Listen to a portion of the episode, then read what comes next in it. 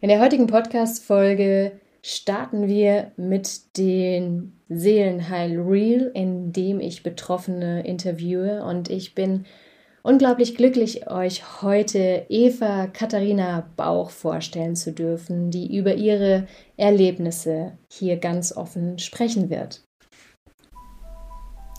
Schön, dass du da bist. Mein Name ist Hanna Christina Pantke und ich zeige dir in diesem Podcast die Gefährlichkeit des so unsichtbaren und nicht greifbaren seelischen Missbrauchs. Aber noch viel wichtiger, ich zeige dir Schritte daraus und wie du dir ein glückliches und harmonisches Leben erschaffen kannst. Lass uns loslegen. Dein Podcast für dein Seelenheil.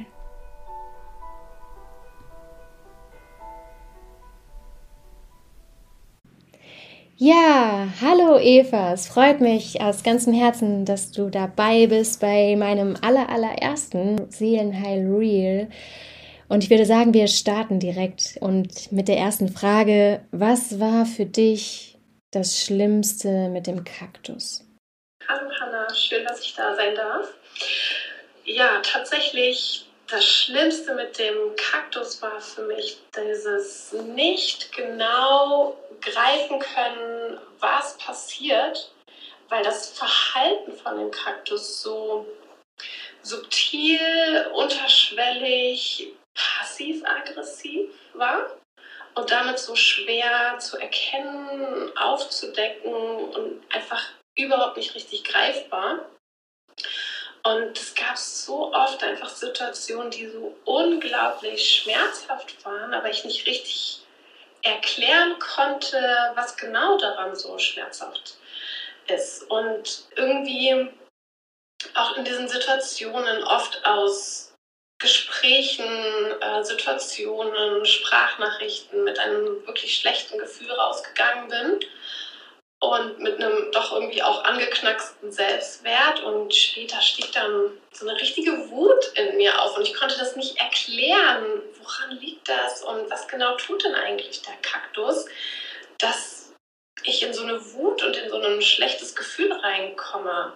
Und auch nach Treffen äh, mit dem Kaktus, die ich zum Teil echt schwer aushalten konnte, ähm, waren da natürlich irgendwie auch super viele schöne Momente. Ja? Sonst wäre man ja nicht so lange mit diesen Menschen in Kontakt gewesen. Aber diese unterschwelligen negativen Gefühle wurden zum Schluss so groß, dass ich mich selber schon von ihnen trennen wollte. Und tatsächlich haben dann aber mein Mann und Freunde doch gesagt, ja, nein, lieber nicht. Und äh, vielleicht findet man doch wieder einen Weg. Und ist doch vielleicht alles gar nicht so schlimm. Und tatsächlich hatte ich dann Gott sei Dank aber auch eine Freundin, die tatsächlich gesagt hat, dass ähm, ich für mich überlegen muss, ob diese schönen Momente, die ich mit dem Kaktus habe, äh, tatsächlich überwiegen im Gegenzug zu diesen schmerzhaften, ja, ob das wirklich einen, einen, Ausgleich schafft, weil was hilft es mir, wenn ich eine Woche mit dem Kaktus mich treffe und wir haben total eine schöne Woche, und ich muss mich aber trotzdem zwei Wochen davon erholen. So. Wow. Und okay. genau, und genau das. Und da war eben halt auch schlimm, dass das dann weiterführen zu diesen schlechten Gefühlen, die ich dann manchmal im Zusammenhang mit dem Kaktus hatte, ähm, dass selbst wenn ich die angesprochen habe, ja, diese vielen subtilen Stiche in mein Herz zu keiner Veränderung des Verhaltens äh, geführt haben vom Kaktus und auch zu keiner Selbstreflexion und wir uns eigentlich endlos im, im Kreis gedreht haben. Und das Verhalten, das der Kaktus an den Tag gelegt hat, wurde dann noch verleugnet, umgedreht, so als sei ich die, die schlimme Sachen sagt, was auch nicht unwahr ist in, in der Perspektive, weil als Reaktion des ursprünglichen Verhaltens vom Kaktus habe ich natürlich dann irgendwann auch gesagt, was mir nicht passt und was ich davon halte. Und daraufhin erfolgte dann noch eine zusätzliche Abwertung meiner Gefühle. Das hieß, ich wäre zu empfindlich, ich wäre zu sensibel, ich würde alles als einen Angriff auf mich sehen und das sei nicht so und warum ich denn immer so ein Drama machen müsste. Also sprich, ich war schlussendlich Titi, lästig war, unbequem, anstrengend und ich soll mich doch mal wieder einkriegen. Und ähm, das hätte mit meiner eigenen Wahrnehmung zu tun, die so verzerrt sei. Und tatsächlich hat dann dieses Verhalten vom Kaktus meine Wahrnehmung ja wirklich verzerrt, weil ich irgendwie dachte, hä, ich fühle das eine, der sagt mir aber das andere, was stimmt jetzt? Völlige Verwirrung, durcheinander, sodass ich ganz zum Schluss wirklich das Gefühl hatte, ich muss in der Psychiatrie, weil das, das passt ja nicht zusammen, ne? mein Gefühl und das Verhalten und dann die Aussage, das stimmt gar nicht, was, was ich dem Kaktus vorwerfe. Und das, was man als Mensch ja grundsätzlich eigentlich tut, ist erstmal bei sich selber anzufangen zu hinterfragen und so, hm, okay, Moment, stimmt da wirklich was nicht? Also man fängt leider an sich ähm, nicht zu glauben selber. Also man fängt irgendwie an sich selber äh, zu hinterfragen, anstatt sein Gegenüber zu hinterfragen. Hm. Und, und da war es echt ganz schön extrem zum Schluss für mich. Wow, das ist immer dieses Beispiel, was ich ja auch so gerne bringe mit dem Pferd. Ne? Also dieses, wenn man das ganze Geschehen sich nicht anguckt, sondern immer nur so einen Ausschnitt, dann können die einen ja wirklich, ich sage jetzt mal, in die Psychiatrie treiben oder Außenstehende sogar auch sagen, dass ne, der Schmetterling, die betroffene Person das Problem ist, wenn man nicht wirklich ein paar Schritte zurückgeht und auch mal guckt, was war denn der aller, allererste Auslöser? Und da bringe ich ja immer so gerne dieses Beispiel von einem Pferd in einem Stall. Und wenn man falsch an ein Pferd herantritt, ne, dann tritt es nach hinten aus. Man kann dann aber nicht sagen, das Pferd ist alleine schuld.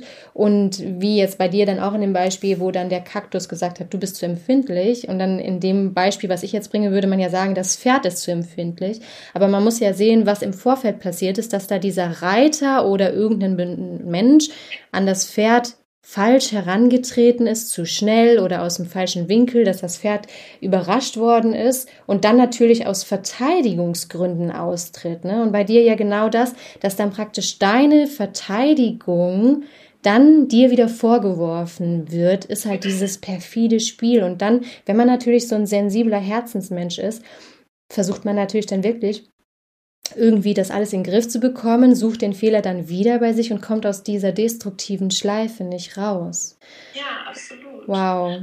Und, und dass dieses, dieses perfide Spiel halt dahinter, ja, dass man sich selber so anfängt an sich zu zweifeln, sich selber nicht mehr in seinen Gedankengängen vertraut, in seinem Gefühl, ja, also dieses, dass man so komplett in so eine Desillusion geführt wird. Also ganz kurios das Verhalten. Das war echt äh, schwierig und gerade auch das, was du gesagt hast mit dem Pferd, dieses Beispiel ist eigentlich so interessant, weil was würde denn helfen, dass das Pferd nicht austritt und dass es eben Rücksichtnahme. Ja? Genau.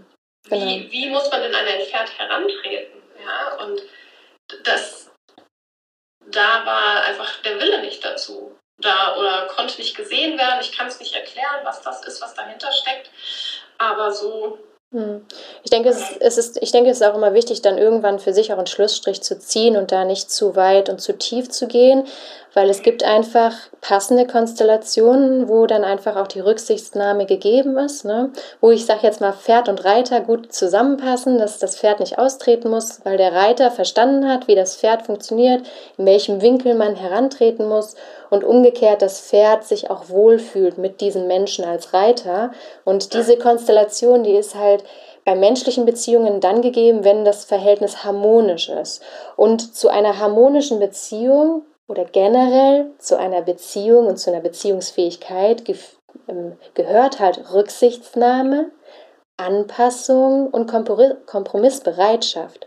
Und wenn diese drei Sachen ne, nicht gegeben sind, also gerade auch bei dir in dem Fall, was du erzählt hast, diese Rücksichtsnahme oder dann auch einen Kompromiss zu finden, wenn da irgendwas für dich nicht stimmig ist ne, und sich dann da auch ein Stück weit aufeinander zuzubewegen und aneinander anzupassen, dann ist ja gar keine Chance gegeben. Absolut, ja. Wow. Dann würde ich sagen, das lassen wir jetzt mal wirken und die zweite Frage packen wir dann direkt in die zweite Folge und ähm, überfrachten unsere Hörer nicht, weil die ja auch selber sehr tief in ihren missbräuchlichen Konstellationen drinne stecken und beantworten die zweite Frage dann im nächsten Podcast. Ich danke dir ganz, ganz herzlich, dass du mitgemacht hast und ähm, den Mut gefunden hast, hier mitzusprechen und anderen Betroffenen mutig aus ihrem eigenen Missbrauch rauszuhelfen. Danke, Eva. Dankeschön. Danke für diese Plattform. Danke dir. Tschüss. Tschüss. Ich wünsche dir jetzt von Herzen, dass du dich mit deiner Ohnmacht und mit deiner Hilflosigkeit durch meinen Podcast nicht mehr alleine fühlst.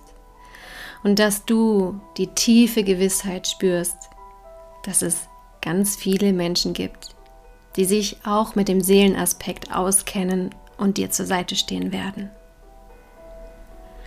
Hab den Mut und die Kraft, Schritt für Schritt aus deinem seelischen Missbrauch auszusteigen. Und du wirst sehen, je mehr du aus dem seelischen Missbrauch aussteigst, umso schöner, glücklicher und erfolgreicher wird dein Leben werden.